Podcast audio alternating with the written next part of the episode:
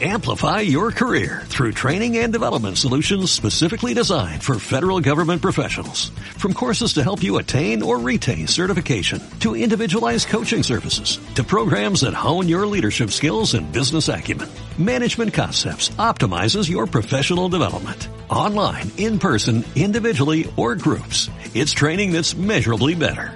Learn more at managementconcepts.com. That's managementconcepts.com.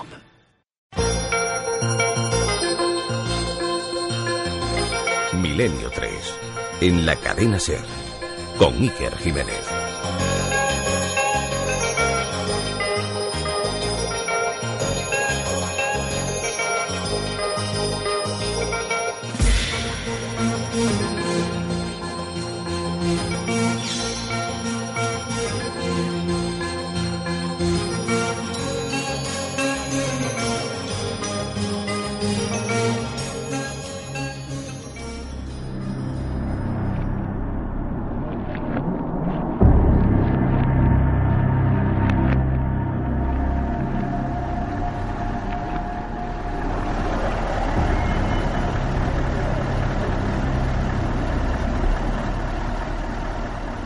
Un autobús escolar.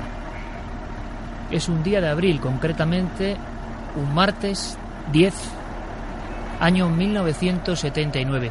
Un autobús escolar al ralentí como tantas veces hemos escuchado en nuestra infancia. Los niños suben a él. Son muchachos de pueblos cercanos a Vigo y han sido premiados con un viaje extraordinario en la Semana Santa. Un viaje que les ha llevado por Madrid, el Museo del Prado, el Parque de Atracciones. Un viaje que ha pasado por maravillosos que ellos no conocían como Salamanca o Toledo. Es la hora del regreso. Paran en Benavente, provincia de Zamora. Comen en el hostal Casa Poli. El autobús espera. Emprenden el camino. Lo que hoy es la carretera nacional 525 entonces era la comarcal 630. Es probable que algún amigo ahora, a la una y once minutos, solo con estos datos que he dado, abuela pluma, esté tejiendo en su mente una de las historias más dramáticas que he conocido en nuestro país. Esta noche, amigos, pido un esfuerzo porque el programa es duro. Es una historia trágica, dolorosa, terrible, heroica en ocasiones, y también os lo aseguro, pero para eso hay que descubrirlo esta noche, misteriosa. El autobús recorre unos cuatro kilómetros. Son unos 60 niños, sexto, séptimo, octavo de EGB. Algunos cantan en la parte posterior, animando al conductor a que acelere. Otros juegan distraídos y algunos incluso dormitan después de la copiosa comida en Casa Poli. Están llegando al puente que atraviesa el río Órbigo. El río Órbigo tiene unas aguas casi turbias, ocres, baja muy crecido. Ha habido lluvias en las últimas fechas. Es un río conocido por su frondoso paisaje y sobre todo por los remolinos y pozos que hay en su interior como bocas, como trampas. El pueblo se llama y todavía de vez en cuando manos anónimas dejan una corona de flores allí. Santa Cristina de la Polvorosa. Cuando el autobús llega justo a la curva que da inicio al puente de piedra de la vieja comarcal 630 ocurre algo. Choca contra el pretil, va hacia el otro lado de la calzada y se precipita unas aguas que están a 5 grados de temperatura. El autobús cae a plomo, boca abajo, las ruedas hacia arriba, rodando todavía, se hunde rápidamente debajo de las ojivas del puente y justo penetra en uno de esos pozos de la muerte. Río de vida y muerte el río Órbigo. Lo ha sido a lo largo de la historia. 10 de abril, 4 de la tarde, 1979. Solo nueve niños se salvaron. Nueve niños que vivieron dentro del autobús escenas que ningún ser humano que no haya pasado por esto puede imaginar. Uno de ellos es Roberto García, lo hemos localizado. Él se salvó. Él comprobó cómo sus amigos, sus compañeros, le agarraban de las piernas y tiraban hacia abajo, en un acto de intento de supervivencia. Él, con tan solo diez años, sintió eso de las diapositivas que pasan por la mente, resumiendo una vida, aunque era una vida corta. Roberto se salvó de milagro y nos lo recordaba.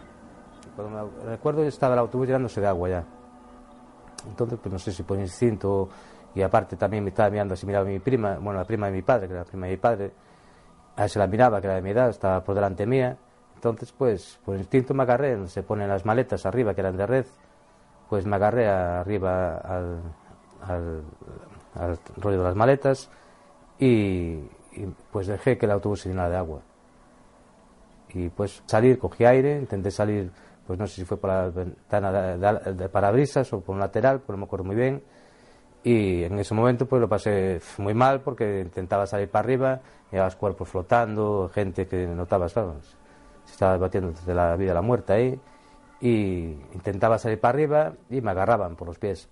Y claro, yo en esos momentos fue recuerdo que me pasó toda mi infancia pocos años tenía pero cosas por la mente en segundos en pocos segundos que debió ser pasaron por la mente cantidad de cosas que de esas cosas que no sé explicar tras ahora porque es algo cosa que te arrepientes de no sé muchas imágenes como si fuera un fotograma le pasan por la mente todo de inmediato la vecindad escucha el golpe escucha un sonido seco. El autobús yéndose a pique, a lo más profundo, la mala suerte, la corriente, la crecida del río lo lleva hacia esa especie de sima. Solo será capturado después por tenazas metálicas, 48 horas después, y todavía con muchos niños en su interior. Otros han salido por las ventanas, la mayoría corre ya cadáver río abajo. Las primeras palabras, evidentemente, son de absoluto abrazo a las familias que perdieron a sus seres queridos, a niños que tenían todo por delante en la tragedia del río Órbigo. Yo creo que algunas de estas tragedias y algunos hechos heroicos hay que recordarlos. ¿Cómo olvidar, por ejemplo, a profesores que iban allí en ese autobús de la muerte, como Manuel Pandín, profesor de educación física, salvó a seis niños, con el último no pudo, le fallaron las fuerzas, apareció debajo de los asientos. ¿Cómo olvidar a personas del pueblo de Santa Cristina que se arrojaron al agua de inmediato a salvar a niños y se arrojaron al agua apenas sin saber nadar, simplemente porque estaban viendo una tragedia de dimensiones absolutamente apocalípticas? Había que ayudar, había que poner remedio a todo eso. Pero era solo el inicio de una noche espantoso, una noche de búsqueda. Hemos hablado con personas que, en ese mismo lugar, en las orillas, rescataron con sus propias manos a los únicos nueve niños que salieron de este trance con vida. Había una corriente terrible y un aire horroroso además y la niña gritando, auxilio, auxilio y sacarme de aquí y entonces gracias a Dios se pudo sacar. Montserrat se llamaba la niña. Otra cosa no puedo decir. Y dijo la niña además, no se lo diga usted a mi papá ni a mi mamá, la pobrecita, lo tengo grabado. Desde ese día, ese día yo moriré aunque viviera mil años, no se me olvidaría nunca jamás las palabras de la niña. Y a muchísimos amigos que estaban allí, que nos han atendido, no se les olvidará jamás toda la escena, la terrible escena del río lleno de cadáveres. Hubo más, personas que llegaron con intención de informar. El primero de todos fue el corresponsal de televisión española en la provincia de Zamora, Félix Navarro. Se montó en una barca, acudió al lugar, cámara en mano, había que contar esta historia. Es curioso que ahora en los archivos de televisión española apenas se guarda un solo recorte, fotograma, de esta tragedia, porque había muchos elementos importantes para, por ejemplo, saber qué ocurrió justo en la curva del puente del río Órbigo. Félix Navarro, desde luego, el alma y la memoria, rebobinaba y tampoco podía olvidar. Y al levantar el autobús, eh, la imagen tan bueno, tan tan drástica que me quedó, eh, el autobús colgado de la grúa y niños cayendo, a, cadáveres cayendo al río otra vez, muertos y, y bueno, no se fue una imagen que eso, quien lo vivimos, desde luego no la hemos olvidado ni la olvidaremos nunca. Y entonces, en uno de los trabajos, en una de las veces que yo iba montado en una barca con los buceadores que iban buscando niños por toda la orilla del río y demás, pues yo iba con la, con la cámara grabando. Y bueno, pues una otra imagen que antes se me olvidó que, contártela, pero que me quedó muy grabada también fue pues cuando sacaron a un niño comido por los peces. Durante varias noches consecutivas, todos los pueblos de alrededor de Benavente, toda España realmente con el latido, seguía los acontecimientos en el río. A la noche siguiente se recupera la carcasa del autobús, había 12 niños dentro, muchos de ellos todavía con las manos golpeando en los cristales, agarrándose a las aristas. Otros tardaron en aparecer casi un mes a kilómetros de este lugar arrastrados por el órbigo.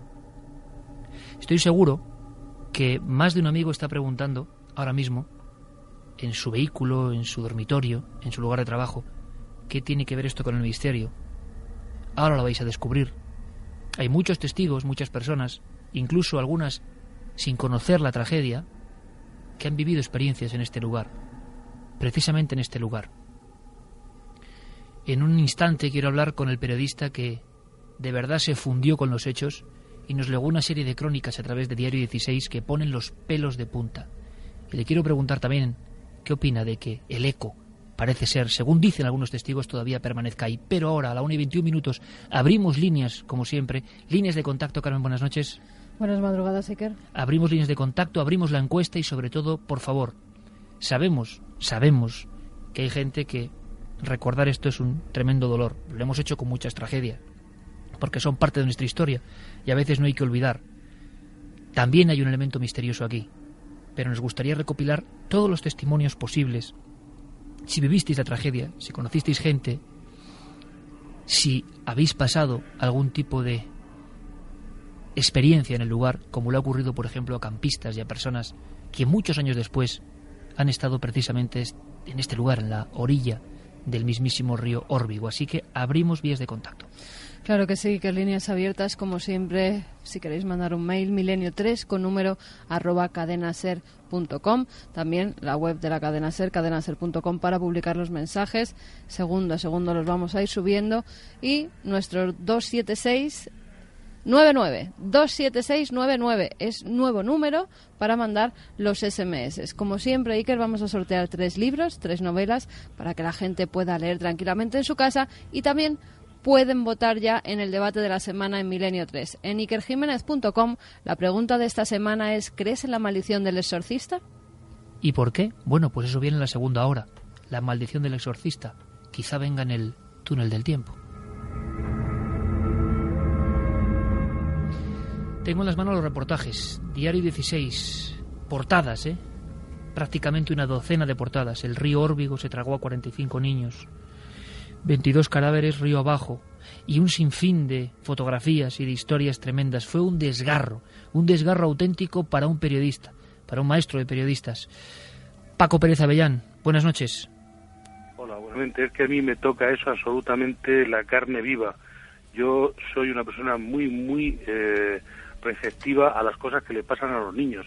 Y aquello fue una tragedia a los niños, a una cantidad enorme de niños, por lo tanto una cantidad enorme de familias, de padres, hubo una demostración tremenda de dolor y de solidaridad y también una concentración de todas las personas cercanas al lugar del accidente. Paco, mm, visiones, ¿no? Diapositivas. Tú llegas pues para hacer un reportaje y yo no sé en la si... puerta de Benavente, del hospital, llegaban los padres, preguntaban por los hijos, visitaba la persona que les atendía una pequeña lista muy corta, de solo nueve nombres y los que no estaban en esa lista estaban en el río. Decir que estaban en el río, todo el mundo inmediatamente tenía una imagen de lo que pasaba. Paco, eh, la estampa que nunca podrás olvidar de aquellos reportajes, de aquellos días, siguiendo la noticia y, y paso a paso la recuperación de cadáveres, porque no es el día del accidente, sino son las noches en vela en aquel lugar. Exacto. ¿Qué estampa no puedes olvidar, Paco?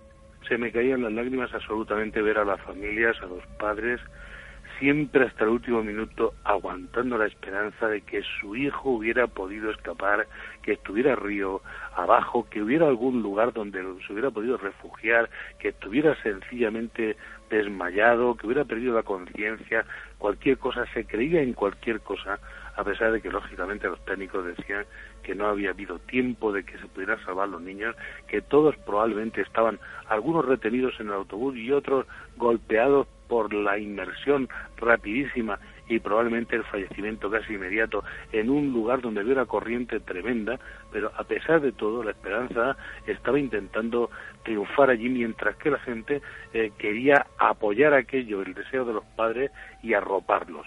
Bueno, era una demostración de humanidad eh, extrema que ha unido yo creo para siempre las localidades donde sucedió el accidente con la de Vigo, donde había partido la excursión y que se han convertido tanto Vigo como Santa Cristina pues en, en dos lugares interdependientes.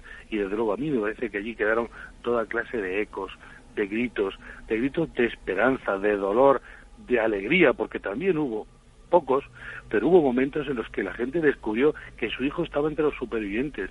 Estuvimos durante un tiempo casi psicóticos intentando recuperar del río 45 cuerpos de niños que mucha gente quería pensar que estaban vivos, que se negaban a obligar a, sus mentes a pensar que no, que no les podía haber pasado eso a, ellos. Es que se han ido discusión es que estaban sencillamente pasando un tiempo y muchos de ellos habían rogado a sus padres que les dejaran ir y estuvieron a punto de no ir y habían acabado de esta forma. Tú has mencionado la palabra dolor y tú has sido un compañero gráfico y, testimonial, has, has, relatado dolores en muchas partes, pero este dolor alcanzaba unas cotas difíciles de superar, ¿verdad? Claro, es que estamos hablando de chiquitos en un momento mm, extraordinario de su vida. 12, 14 años, o sea, chavales que ya se daban cuenta de todo, que tenían sus sueños, que, que, tenían perfilado lo que querían ser de mayores, que habían hecho un curso excelente, que aquello era un premio y que el premio acababa en las aguas turbias del río Órbigo. Los padres, los que se habían resistido hasta el último momento y habían dicho el sí, es que se daban con la cabeza contra las paredes. Las personas que habían creído desde el primer momento que aquello era lo que se merecían sus hijos, no sabían cómo lamentarlo. O sea, era un dolor tan enorme de todas aquellas personas y una conjunción tan terrible eh, que, que no había manera de recuperar los cuerpos para poderles dar un poco de paz a las familias que estaban allí concentradas. Y la, y la gente que había acudido eh, se mordía los dedos porque no sabía qué hacer, qué se podía hacer. Lo terrible no era que el río llevara tanta agua, que el, autobús estuviera tan profundo, sino que es que no se veía nada, no se podía hacer nada nada más que a tientas, que solo especialistas podían bajar allí, el riesgo era máximo, por supuesto, y aunque la gente intentara cualquier tipo de acción suicida, aquello no llevaba más que a la desesperación. Paco, por último, si yo te digo a ti que hay diferentes testimonios de personas que desconocían incluso que ese era el lugar de la tragedia, y que en las zonas, por ejemplo, de acampada, em, sin saber dónde se encontraban, nos han reportado, y, lo van a contar valientemente, sus sensaciones de ecos, de niños, de sonidos. ¿Tú qué puedes pensar? Pues me lo creo absolutamente, Iker, porque la manifestación fue tan profunda, tan extensa, de tanta gente, de tantos corazones unidos por un mismo hecho, el dolor, el tratar de apoyar a aquellas personas sin saber realmente qué decirles ya, pero simplemente permaneciendo a su lado, compartiendo sus lágrimas. Y todo eso tiene que haber dejado un rastro. Aquí en la mano las portadas varias, prácticamente una semana entera, Diario 16, enviado especial al río Órbigo, Francisco Pérez Avellán. Diario 16 ya no existe, pero la hemeroteca nos permite recuperar auténticas joyas, joyas dolorosas, eso sí, del periodismo de sucesos. Maestro de periodistas, Francisco Pérez Avellán, muchas gracias por tu testimonio. Muchas gracias, Iker, y por tu labor, que es extraordinaria. Un sonido. Una voz. Una investigación. Milenio 3 Iker Jiménez. Cadena Ser. Cadena Ser.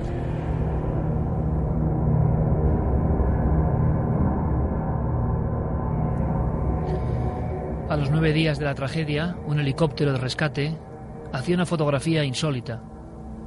Había nueve rosas rojas flotando río abajo. Alguien, otra mano anónima, quizá las mismas que de año en año siguen dejando flores y coronas en un cruceiro, una especie de símbolo de la comunión que se trasladó entre Galicia y Zamora por este acontecimiento, esas manos, como digo, siguen dejando una especie de recuerdo hecho flor para que nadie olvide Nadie sabe qué pasó exactamente. Hubo rumores. Una de las niñas, la primera niña que es rescatada, tiene 16 años, sin identificar. La segunda está viva y dice que dentro del autobús se había hecho una especie de broma, se habían lanzado polvos pica pica. El conductor había perdido el control, aunque luego, hay que decirlo, otros testigos dijeron que esa niña estaba fuera de sí. Nadie sabe qué ocurrió exactamente en esa curva para que el autobús cayese las aguas heladas. Lo que sí sabemos es que como ha descrito de forma genial, como siempre, Paco Pérez Avellán, toda la gente de Santa Cristina de la Polvorosa y de los pueblos cercanos a Benavente estuvieron noche tras noche con sus manos intentando lo imposible. Como digo, durante casi dos meses siguió habiendo recuperación de, restos en el río. Lo curioso es que 30 años después hemos entrevistado a muchos de esos héroes anónimos y no tan anónimos, algunos como José Fernández Castro, que cuentan que las imágenes que vieron, y esto es profundo enigma humano, las imágenes que vieron tan a contracorriente de los niños con la vida segada en ese instante, marcaron de tal forma su existencia que la depresión les ha acompañado durante toda la vida. Que me aceptó, por eso lo pasé muy mal, por eso lo, lo ha pasado muy malísimamente, malísimamente. Y luego después, bueno, muy mal, con todas las cosas, con todo, con el trabajo, con no era dueño de mi persona, de, nada, de nada, de nada. Ni podía trabajar, iba a trabajar y yo qué sé. A los dos meses se recupera un chándal de niña y unas postales del Museo del Prado, flotando todavía en las aguas del río Órbigo. Yo sé que mucha gente ahora mismo en la zona estará con el corazón en un puño, algunos con un dolor que no se mitiga, pero todo esto, como ha ocurrido en otras partes del mundo, conecta con el misterio. Quiero saludar ya a nuestro compañero Santiago Camacho. Santi, buenas noches. Buenas noches, sí. Felicidades, Santi, por el trabajo en Chernóbil. Muchas gracias. Felicidades. Y además hoy estrenas una sección que va a ser maravillosa, La España Secreta. Pues sí, vamos a aplicar el mundo de las conspiraciones, vamos a tenerlo esta vez cerquita, que siempre hablamos de cosas de muy lejos, pues esta vez vamos a hablar de, las cosas que nos tocan de cerca.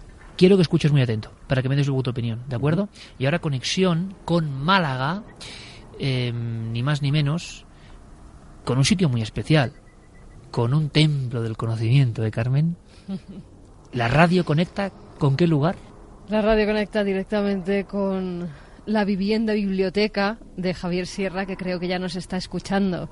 Javier, buenas noches, compañero. Muy buenas noches. Bueno, qué maravilla, qué maravilla. Está rodeado de libros, de portadas de periódico, de fichas de la hemeroteca, y algunos titulares tremendos. ¿eh? Exactamente. Imagino que un sobrecogimiento, escuchando a Paco Pérez de Avellán y escuchando a los supervivientes, se le pone a uno el nudo en la garganta, ¿no? Mira, tengo delante las declaraciones que hizo una niña de 13 años, Mercedes, Mercedes Domínguez, al diario ABC, que publicó un gran titular al día siguiente diciendo un profesor me llevó hasta la orilla y luego se ahogó. Y cuenta Mercedes Domínguez, esta, esta niña, que todavía tuvo tiempo de ver a su profesor, el profesor de gimnasia que antes mencionabais, eh, decirle adiós con la mano después de que se hundiera en el autobús. En fin, la historia es tremenda, se mire por donde se mire. Estamos aquí todos, Carlos Largo, Fermín Agustín, Noel Calero, nuestro querido compañero en la nave del misterio, tantas noches, aquí está de nuevo don Noel, en un programa muy especial, muy especial, muy sobrecogedor.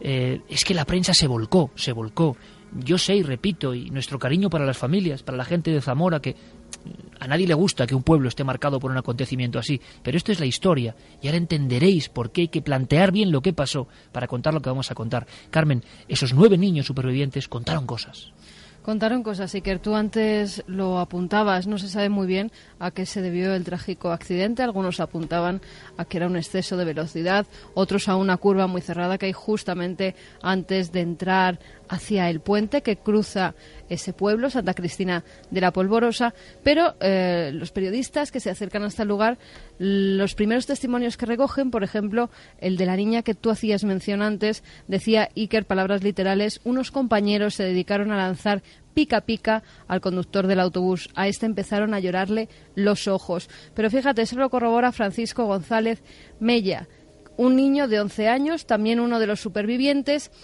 que él no lo describe como que los niños tiraran los polvos pica pica, sino que fue un profesor, el profesor Padín, echó polvos de achís, así lo llama el niño, atrás. El conductor se despistó y por poco se mete en un bache muy grande. Lo esquivó y nos metimos en un badén. El conductor giró el volante para dar la curva y nos fuimos por el puente hacia abajo. Escenas de, de cómo los niños con 10, 11 años, como Roberto García, el que hemos encontrado, algunos agarrados al asiento delante y por eso se salvaron, porque salieron flotando, agarrados por los tobillos por sus propios compañeros, escenas que desde luego cómo van a olvidar esos chiquillos. ¿no? Pues sí, es muy difícil de olvidar, Iker. Y fíjate, eh, publica el Correo de Zamora entrevistas con los 10 supervivientes, así es el titular. Van cuatro horas después de que se produzca el accidente al Hospital Comarcal de Benavente y allí se encuentran con los supervivientes. Están divididos en varias habitaciones, de tres en tres, y poco a poco los van entrevistando. Entran en la habitación de las niñas. Estas estaban más conmocionadas todavía que los pequeños y empiezan a preguntar por sus amigas y por sus amigos. Dicen, estarán en la habitación de al lado, ¿los habéis visto? Y esos niños ya no están. Estaban todavía en el río Órbigo Iker y sus cuerpos todavía no habían sido rescatados. Bueno, llegados a este punto, le pido mucha atención, por favor, a Santiago Camacho, a Javier Sierra, a Carmen y, por supuesto, a los cientos de miles de amigos que ahora conectan con nosotros, quizá algunos cerca de ese lugar donde se alza un cruceiro y donde a veces, en los últimos 30 años, repito, alguien deja coronas de flores en la orilla del río Órbigo. Río de vida, siempre el río es vida, pero también muerte. Gracias a, a un querido familiar, casi un hermano mayor para mí, o un hermano mayor para mí, mi primo Roberto Pérez, con el que he vivido muchas aventuras tras los misterios desde niño, él fue el primero en informarme de la increíble historia de Pedro.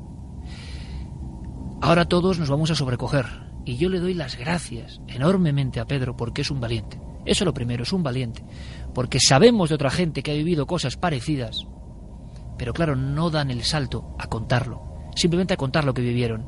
Sabemos que hay mucha gente esta misma noche y pedimos vuestra participación en las vías de contacto. 2799, ¿no? 27699. 27699, 27699, palabra clave milenio, las vías de contacto ordinarias, porque si alguien sabe algo, queremos investigar. Nos ha impresionado mucho esta historia y lo hacemos desde el corazón, porque hay una conexión con el misterio, que no nos extraña. Paco Pérez Avellán decía que no le extraña que haya ecos, viviendo y viendo lo que él sintió allí. Pedro está con nuestros compañeros de Ser Vitoria. 1 y 37 en directo. Pedro, muchas gracias por estar ahí. Buenas noches. Buenas noches, Iker. Imagino, Pedro, que para ti haber escuchado todo lo que hemos contado en esta media hora también impresiona, ¿no? Es la historia que tú, importante, y tu familia no conocíais. Pues no, la verdad que no, y me he quedado bastante impactado con lo, con lo que he escuchado porque apenas conocía detalles y... Ahora puedes entender quizá un poco más así lo que te ocurrió, o por lo menos imagino que le da otra dimensión ¿no? a la vivencia que ahora nos vas a contar.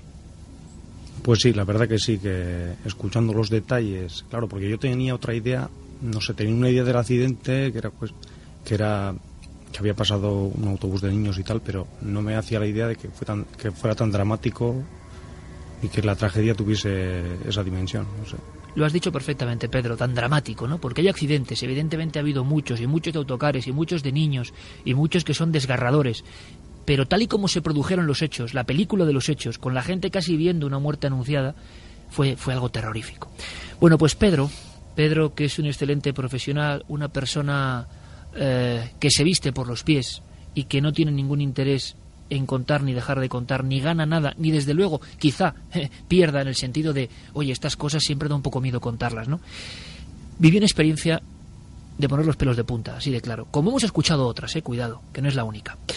Pedro, me gustaría que, que rebobinases. El sonido nos llega perfectamente gracias a los compañeros siempre eficientes de, de Radio Vitoria, de Ser Vitoria, de la cadena Ser en Vitoria, queridos amigos. Eh, porque Pedro, es hace casi 20 años, ¿verdad? Sí. ¿Y qué ocurre? Decides parar pues, es. en este lugar. Nosotros nos dirigíamos a Galicia y bueno, saldríamos sobre las 5 de la tarde, más o menos.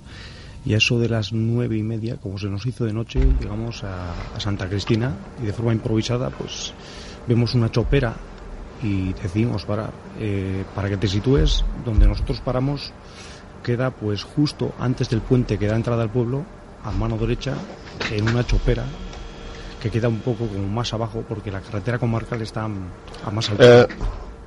A ver, un momento, por favor, se ha colado un- unas voces. Ahora parece que se regulan. Había algún tipo de, de conexión desde Vitoria, ¿no? Abierta. ¿Noel? Sí, creo que era eso. Esta vez no, no era ningún efecto del programa, ¿eh? ni mucho menos. Parece que era la propia conexión con Vitoria. Pedro, te escuchamos. Eh, ¿me Perfecto, perfecto. Es que había algún pequeño sonido que, que daba un sonido como de fondo. Me contabas, año 91, vais dirección a Galicia y de- decidís parar ya de noche cansados en este lugar. Sí, decidimos parar para dormir y cenar.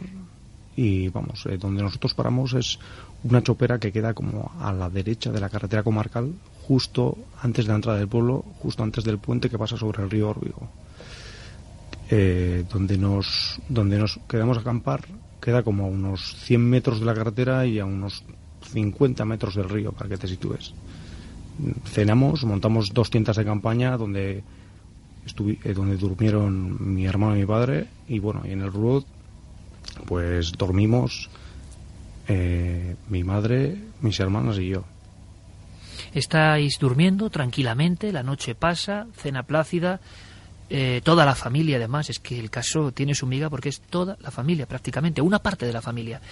Yo no sé qué hora, qué hora podría ser, eh, Pedro, pero empieza a ocurrir algo en mitad de la noche, ¿no? Sí pues nos acostamos y a eso de las 3 de la mañana eh, a mi madre eh, mi madre empezó a escuchar como ruido como si anduviesen con las cosas fuera como el ruido, había sillas fuera y mesas y demás, como si anduviesen con las cosas. Entonces, ¿qué hace? Dar un golpe. Ella pensó que podría ser un perro, pues porque habría una zona de, de huertas cerca, y dio un golpe. Bueno, en respuesta a este golpe, empiezan a golpear lo que es desde el exterior eh, todas las paredes del rurot, eh, de forma contundente, con agresividad. Además, los golpes eran muy continuos. Has dicho agresividad. Sí, agresividad, rabia, con virulencia. Los golpes muy continuos, como para que te hagas una idea, como si 15 o 20 personas estuviesen golpeando al unísono desde el, desde el exterior, hasta, hasta tal punto que el rulot empezó a zarandearse. Vamos a ver, desde dentro tú tenías 12 años, ¿no, Pedro? Sí, 12 años. Desde dentro, tu herma- tus hermanas, tu madre y tú comprobáis que el rulote entero está zarandeándose. Sí, y que están golpeando por todos los lados, al unísono.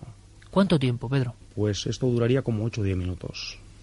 ¿Y cuál es la reacción de, de tu familia? Eh, intentan gritar, pero según me cuentan, eh, algo se lo impide. Notan como una especie de nudo, como, como cuando en un sueño uno intenta gritar o, o uno intenta avan- avanzar y no avanza. Eh, intentan gritar, no pueden gritar, pero bueno, al, al poco pueden gritar, comienzan a gritar, empiezan a llamar a mi padre y así se tiran como, por, pues ya te digo, 8 o 10 minutos lo que duraría. Estás, imagino, Pedro, escuchando ahora mismo. Si haces un esfuerzo, tú ahí, en la radio ahora mismo, en esta conexión, yo estoy seguro, Pedro, que ahora mismo en tu mente puedes llegar a volver a escuchar esos golpes y cómo eran, a qué se parecían.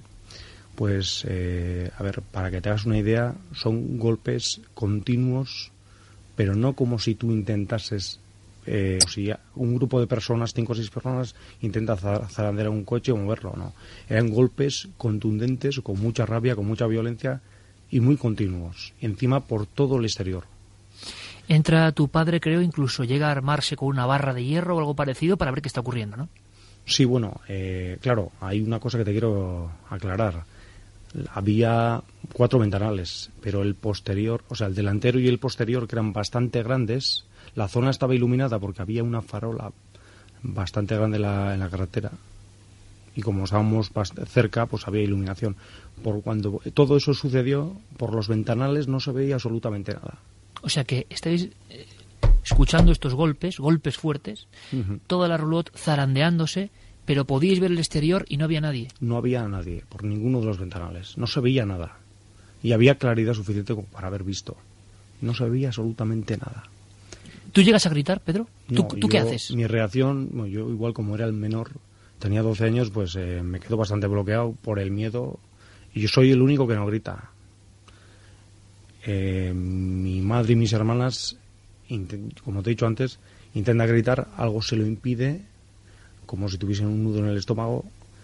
Después eh, gritan, gritan durante muchos minutos y solo al final mi padre eh, escucha sus voces y cuando oímos la voz de mi padre, aquello cesa. Cesa de repente. Y cuando llega él a la roulotte, imagino, para ver qué ocurre, ya aquello se ha marchado.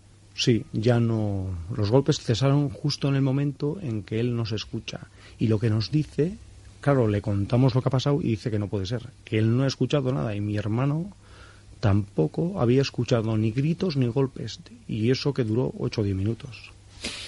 Lo increíble, si, si cabe la palabra, lo más asombroso es que después, horas después, tenéis la oportunidad, con la claridad, la primera claridad, de ver qué ha pasado fuera de la roulotte.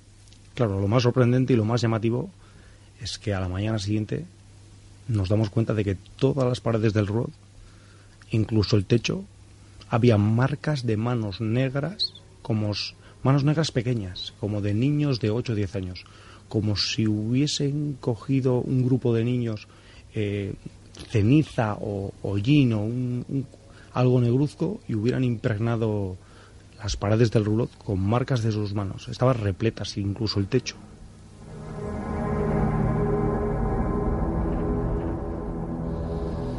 Tú tienes, ahora imagino, Pedro, la, la imagen en tu mente de esas manos. Sí, sí, eh, eran manos pequeñas y además eh, las marcas de las manos mm, tardó bastante tiempo en irse porque de, a pesar de lavarlo muchas veces, mm, yo creo que estuvieron meses esas marcas. Hasta el techo. El techo in- incluido, sí, sí. El techo repleto. Por, o sea, eh, todo estaba lleno, lleno, lleno de marcas de manos pequeñas. Y Ni- manos, manos de tamaños diferentes, además. Ningún integrante de tu familia, Pedro, conocía la historia de la tragedia del río No, Órbigo no. justo ahí. No, no, no teníamos ni idea. Pero alguien, creo, alguien, no vamos a decir quién, pero de la zona, cuando asustados contáis Sí, eh, lo que ha pasado, ¿qué os cuenta? A la mañana siguiente van a hacer unas compras y hay una persona a la que le cuentan, oye, nos ha pasado esto y tal. Y nos cuenta, nos comenta que no es la primera vez que llega a sus oídos eh, pues lo que nos ha pasado, que le han contado cosas parecidas, pues diferentes diferentes personas que han pasado la noche en ese mismo lugar. Y que claro, que todo a raíz, vamos, nos comenta que ahí ha habido una, eh, unos años atrás y que a partir de entonces hay gente que le comenta cosas parecidas a lo que a nosotros nos ha pasado. Y que no comentáramos nada y que no dijéramos nada, no, no querían saber nada del tema. La tragedia del río Órbigo, como veis amigos, una cicatriz en la tierra de Zamora, una cicatriz para tantas familias, para 50 familias, ¿no? Que perdieron lo más querido, se conecta de esta forma con el misterio, como ha ocurrido en otras partes del mundo. Tú luego, imagino que el miedo, que la impresión le acompaña a uno. Hemos escuchado, Pedro, a gente que estuvo en las operaciones de salvamento 20 años antes, 22 años antes de lo que te ocurre a ti, y que, y que siempre les acompañaba esta historia. Yo creo que, que tú, en sueños, por lo que me has contado fuera de antena, sufres esta presencia de alguna forma, esta impresión de lo ocurrido durante mucho tiempo, ¿no? Eso es, yo soy el único que no grita, pero se ve que interiorizo el miedo de otra forma, porque era el menor. Y a mí me pasa que durante dos o tres meses yo revivo en sueños lo que nos pasó, lo que te he contado, a la misma hora prácticamente, las dos, tres de la mañana, prácticamente casi todos los días. Me levanto gritando y con el alivio de menos mal que ha sido un sueño y menos mal que estoy en casa. Tu familia, sobre todo tus hermanas y tu madre, una familia normal y corriente, eh, ¿cómo interpretan estos hechos o qué piensan sobre todo cuando les cuentan detalles de la tragedia que se vive allí? Nosotros tenemos, bueno, nosotros, nuestra sensación, si te, soy, si te soy sincero, y respetando todo el drama humano, la tragedia y todo lo que ha pasado allí, ¿no?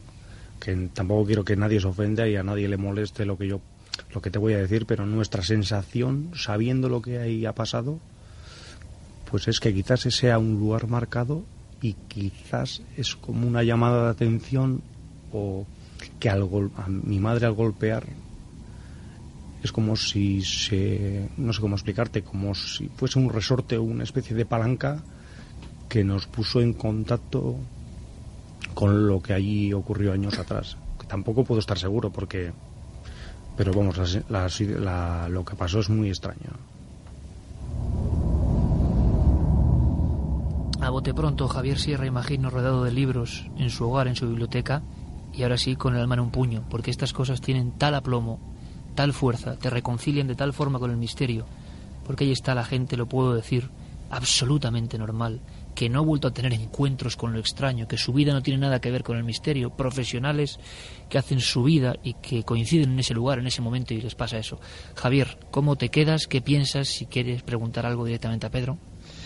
Bueno, la verdad que el testimonio de Pedro en este sentido es eh, impagable, ¿no? El poderlo tener delante de los micrófonos y conversar con él. A mí me vienen a la mente varias cosas que he estado hurgando en mi archivo en estas horas previas al programa para tratar de contextualizar si ese lugar además de lo ocurrido en la catástrofe eh, que estamos hablando, en, todo el drama del año 79, si además antes pudo haber eh, algún otro precedente y que he encontrado dos cosas muy curiosas. Eh, una nos remonta al siglo IX, al año 812. Hay una, una leyenda eh, que habla de eh, luchas entre moros y cristianos en los tiempos de Alfonso II el Casto. En este mismo lugar, Javier. En este mismo lugar, justo en el puente que cruza sobre el río Órbigo. en, medio de, de, esas escaramuzas, que como digo se sitúan en torno al año 812 de nuestra era, parece que las tropas de un cabecilla moro, que es el que estaba asediando aquel lugar, un tal Orés, huye ante la presencia del, ejército cristiano y al cruzar ese puente se encuentra, dice la leyenda, con una luz muy potente en la que distingue unas siluetas y que eh, le zarandean a él y a sus tropas incluso objetos contundentes que bueno que no saben qué son. Los cristianos lo interpretan como una aparición de la Virgen y de ahí surge eh, la digamos eh, la tradición de la Virgen de la Vega que es un poco la patrona de toda esa zona, ¿no? El milagro de la Virgen de la Vega. La otra historia también es muy curiosa, es de principios del siglo XVIII, también en, en este pueblo, en Santa Cristina de la Polvorosa, incluso motivó el levantamiento de un acta notarial Ocurrió el 16 de julio de 1701 y un, eh, es la historia de un segador, un señor que se llama Juan Barreiro, que fue empleado por un vecino de Santa Cristina de la Polvorosa llamado Juan Casado, que en medio de una tormenta de verano, típica a mediodía, le cae un rayo todo el mundo piensa que eh, ha muerto, pero cuando se acercan los vecinos a él descubren que no, que no está muerto, que se ha salvado. El cura se da cuenta de algo muy singular, que llevaba colgado un rosario al cuello y que ese rosario se ha deshecho, pero se ha quedado como tatuado, como perfectamente dibujado sobre la piel de este Juan Barreiro. A partir de ahí se levanta un acta notarial pensando que aquello es un milagro también de la Virgen y que ha sido el que ha salvado a ese vecino a las orillas justo del río Órbigo en el mismo pueblo donde han ocurrido estos hechos.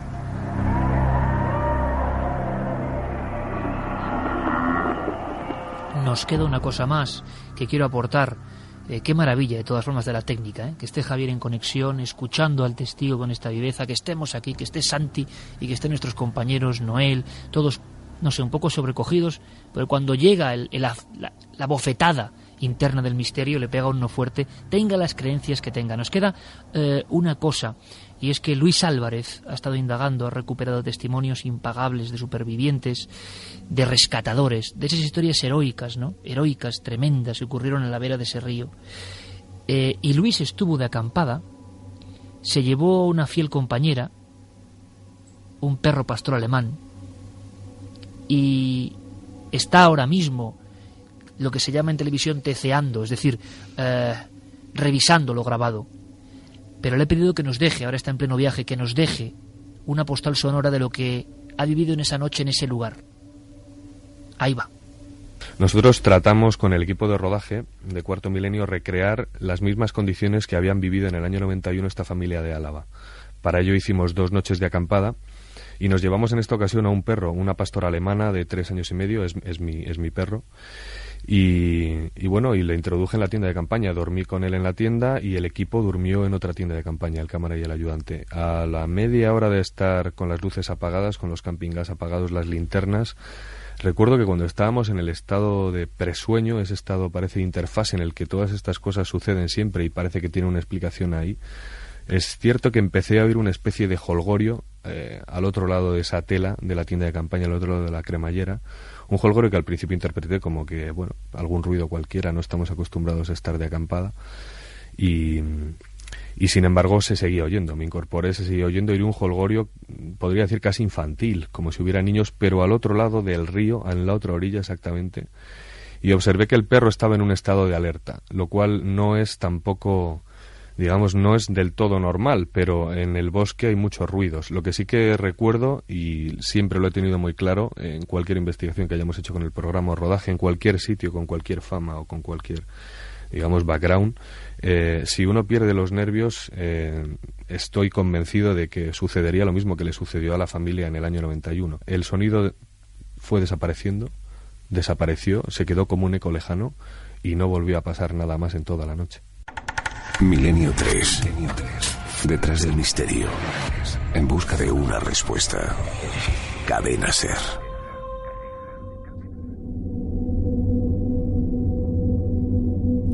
Una y 55 minutos. Esto es Milenio 3, en la cadena Ser. Aquí estamos, con el misterio como bandera. Misterio del hombre, de la ciencia, del pasado, de la historia y también de lo quizás sobrenatural de aquello que nos pone la carne de gallina y que nos gusta contar, y que nos gusta que gente como Pedro Valiente rompa el cerco de silencio. Vías de contacto, Carmen, yo no sé si esto puede tener algún eco. ¿Qué está diciendo la gente? Me interesa mucho que repitas las vías y que me comentes. Pues vamos a repetir las vías de contacto 27699 si nos escriben a través del teléfono móvil poniendo milenio, espacio y vuestros mensajes milenio 3 con número arroba cadenaser.com y la web de la cadena ser www.cadenaser.com. Vivian nos dice que pasó por el puente Órbigo este verano camino de Santiago, una ciudad muy interesante. Tote opina que ningún padre debería enterrar a sus hijos. Acabo de saltar de la cama, el accidente del río Órbigo del colegio Vistalegre. Yo estudié años después allí y es un colegio maravilloso. Gracias por acordaros de ellos, nos decía Chris. Hay varias personas que nos han escrito, Iker, que estudiaban en ese colegio. También nos decían, yo paso todos los fines de semana por ese famoso río, me lloran los ojos cada vez que paso por el órbigo. Yo dejé una corona de flores, nos lo decía Fernando de Ávila. Mira, esas manos anónimas, de repente, con la magia de la radio, se convierten en Fernando. Siempre que voy a mi pueblo paso por Santa Cristina. No conocía este suceso, pero estoy seguro que a partir de ahora, siempre que pase, me acordaré de esos niños. Nos lo comentaba Daniel. También dice que yo estuve viviendo en Santa Cristina y lo del accidente es un tema tabú. Todo el mundo lo lleva en el corazón y nadie quiere hablar de ello. Nos lo comentaba Héctor. Hola, yo tuve la oportunidad de estar en Madrid, en el mismo colegio mayor, con los niños y profesores de este colegio que tuvo el accidente hablando en una habitación con estos niños gallegos, entró el chofer y otros niños jugando con polvos pica pica. Había mucha confianza con el joven chofer que los había llevado a todos lados. Siempre he pensado que igual estos polvitos y los juegos entre el chofer y los alumnos fueron la causa de este accidente. Yo tenía 19 años y fui a Madrid también de viaje de fin de curso, con niños de octavo. Mis dos hermanos estaban ahí, eran de un colegio de Tenerife. Nos lo comentaba M. Sabina.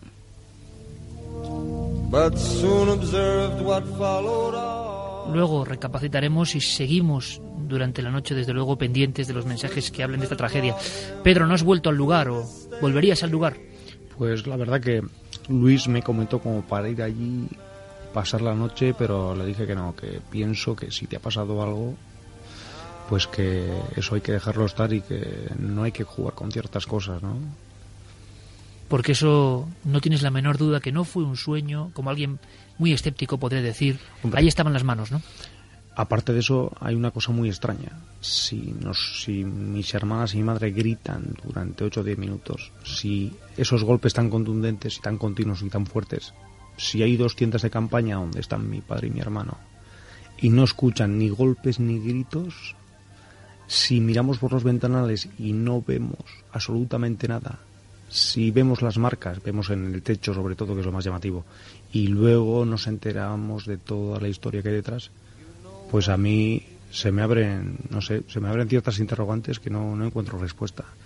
Nosotros tampoco, Pedro, solo tenemos una certeza, que viviste ese suceso, que tu familia también lo vivió, y eso es algo absolutamente fascinante y al mismo tiempo sobrecogedor. Pedro, un valiente, lo has contado fenomenal al misterio. Nuestro abrazo y también a Adolfo Urbina, nuestro técnico allí en Vitoria. Un abrazo para los dos, muchas gracias. Gracias a vosotros, Iker. Esto es digno de reflexión, Santi, pero lo haremos luego, justo antes de iniciar nuestro apasionante túnel del tiempo. Javier Sierra, Santiago Camacho, todo el equipo aquí, Carmen y yo, por supuesto, pues pendientes de lo que puede pasar esta noche y el tema que viene también es fuerte, hay que decirlo.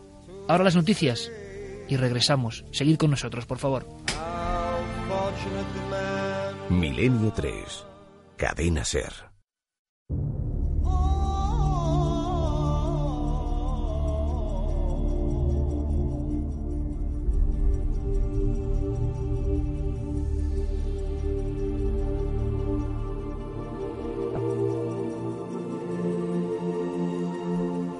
Dos y siete minutos, aquí continuamos, Milenio 3, planeando nuestra nave radiofónica del misterio por una tragedia hace 30 años. El río Órbigo, como decía Diario 16, se tragó a 45, 47 niños al final. En su colegio, en los reportajes de la época, aún se veían los itinerarios, los mapas, y como decía, dos imágenes que, leyendo la prensa, a uno no se le pueden olvidar. Esas postales del Museo del Prado o esas rosas que alguien arrojó al agua y que flotaban solitarias. Eh, tantos lugares marcados en nuestro país que luego tienen continuación en personas que no son conscientes de lo que ha ocurrido allí. No es la primera vez que un suceso con manos eh, aparece en diferentes lugares. Por ejemplo, en Chile, en el desierto de Atacama, nosotros pudimos investigar la vivencia de toda una familia que había estado en una especie de hacienda, en una hacienda donde había habido muertes de niños, una hacienda arrasada salitrera, donde la gente trabajaba en el salitre, y allí, de pronto, empezaron a surgir una serie de fenómenos que no podían explicar, estaban en tiendas de campaña, tuvieron que salir a la huida, y incluso pudimos entrevistar al padre de familia, allí, en Humberston, Chile, y comentaba que sufrieron una especie de lluvia de piedras sobre ellos, una lluvia de, piedras intensa, y que llegó a ser eh, realmente peligrosa para su integridad física. Niños y padres tuvieron que salir corriendo y las manos, lo que parecían manos de niños, golpeando los cristales, golpeando el coche en toda su superficie, dejando las marcas. Comentaba Santi que había algún caso muy parecido a lo ocurrido en Órbigo, o más bien parecido a lo que Luis Álvarez nos comentaba de la experiencia de acampada posterior. Sí, porque es increíble cómo las historias eh, se repiten en, el mundo.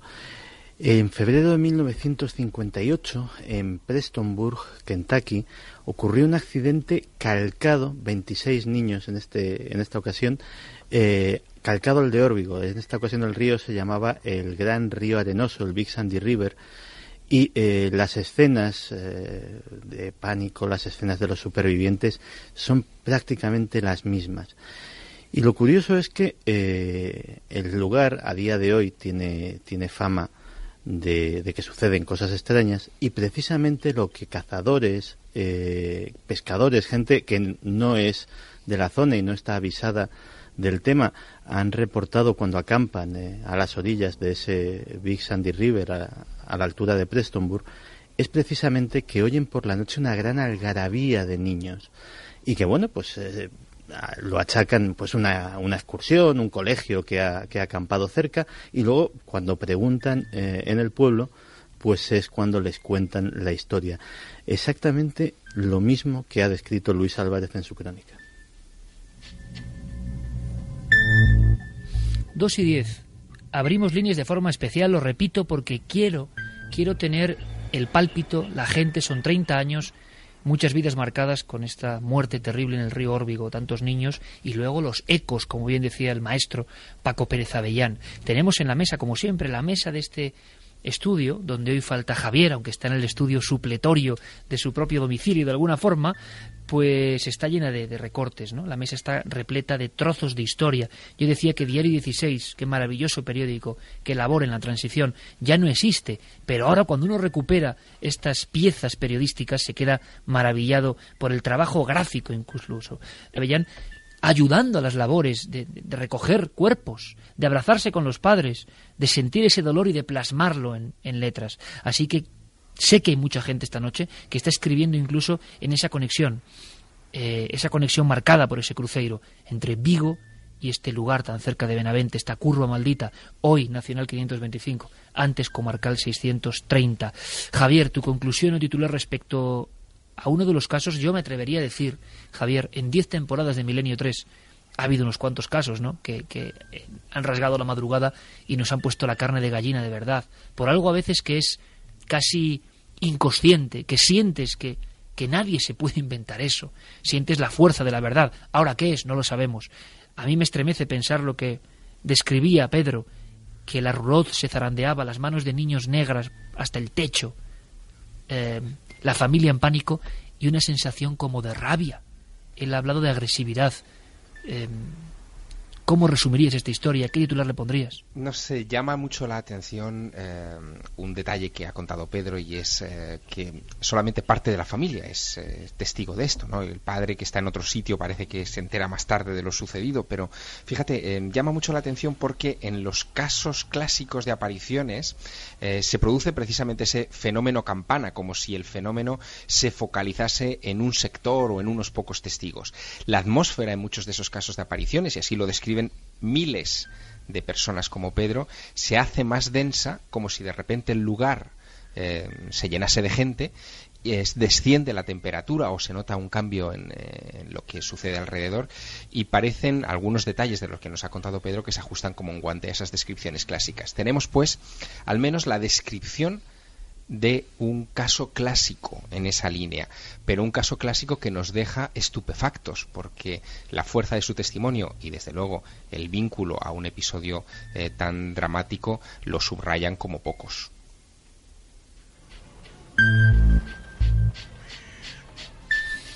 Última tanda de mensajes antes de entrar en el túnel del tiempo.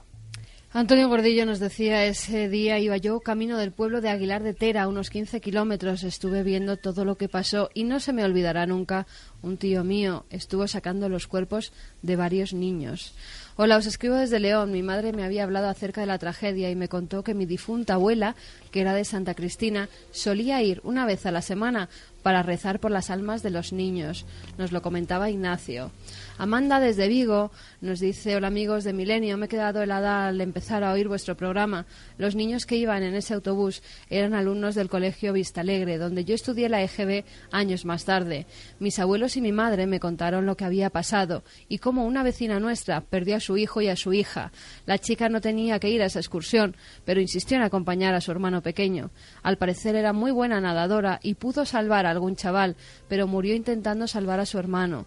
En mi colegio nunca se habló del tema. Yo empecé a estudiar allí en el 87, pero cuando llegó nuestro viaje de fin de curso en el 95, nos sorprendimos al enterarnos de que no nos íbamos a Mallorca o a Canarias, como otras escuelas, sino a Coruña.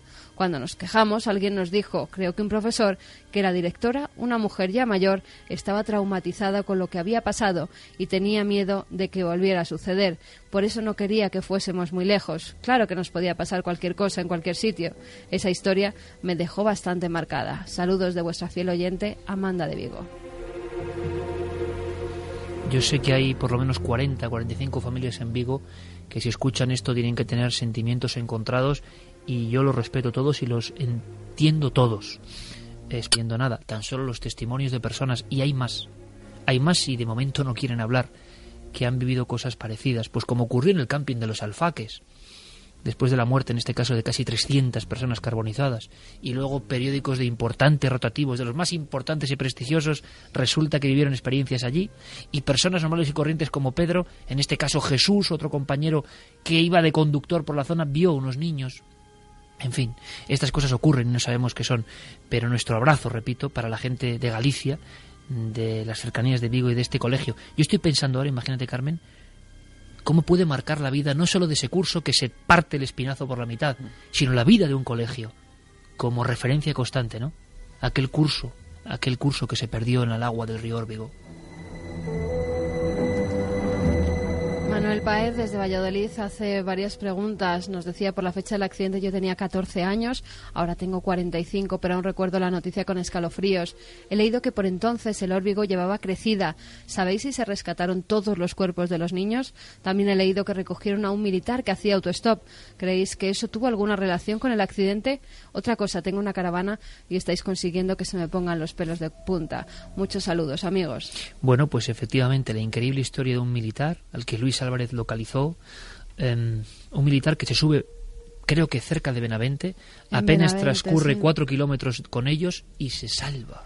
Él no estaba haciendo tu stop, le conocía a uno de los profesores, le sonaba la cara porque también era de Vigo. Lo reconoce. Lo reconocen y lo paran. Y justamente ese chico, que entonces tenía 21 años, que iba de permiso a su casa, logra salvarse. Es uno de los que dice que el cristal delantero del autobús se rompió y muchos de los niños incluso él pudieron salir por ahí. Y luego ese dramatismo, ese profesor, ¿no? que salvando a varios niños, seguramente los niños que están vivos, como el que hemos entrevistado, Roberto, está vivo por la acción heroica de un profesor. Me estoy acordando de, de aquel gran portero del Sporting de Gijón, Castro, el hermano del gran Kini, que se lanzó a la playa a salvar a dos niños, los llega a salvar y él exhausto muere en una poza, ¿no? Uno de los niños que murió y que ahora que hablabas de fútbol era el hermano de un jugador, del, Celta. Sí, señor. Sí, señor. Seguimos recibiendo información. yo he pasado muchas veces por esa zona. Es a lo que iba.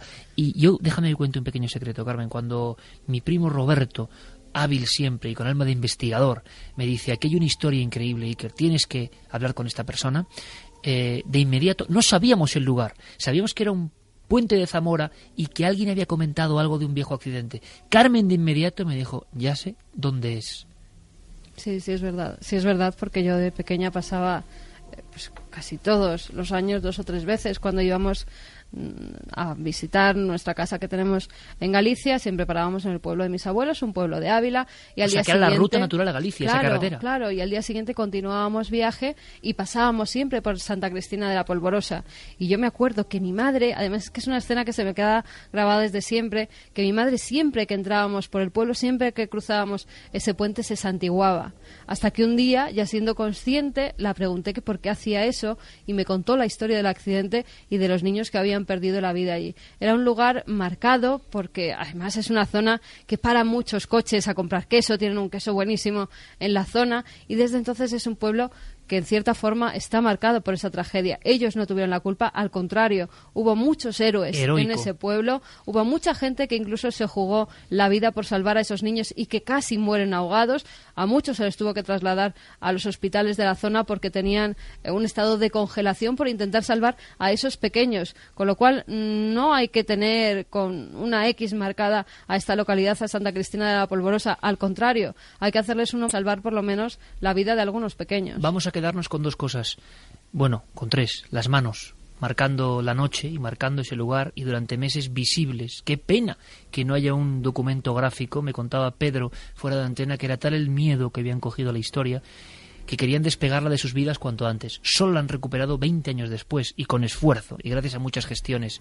Otra imagen, como siempre magistral Javier Sierra la coge de inmediato con su visión periodística de los titulares, ese profesor que se despide con la mano y que se despide mm, diciendo adiós prácticamente antes de ser ahogado, de ser devorado por las aguas. Y un niño que intenta salvar a su profesora y esta le dice que le suelte la mano porque no puede hacer nada por ella. Every day, we rise, challenging ourselves to work for what we believe in. At U.S. Border Patrol, protecting our borders is more than a job, it's a calling. Agents answer the call, working together to keep our country and communities safe. If you are ready for a new mission, join U.S. Border Patrol and go beyond. Learn more at cbp.gov/careers.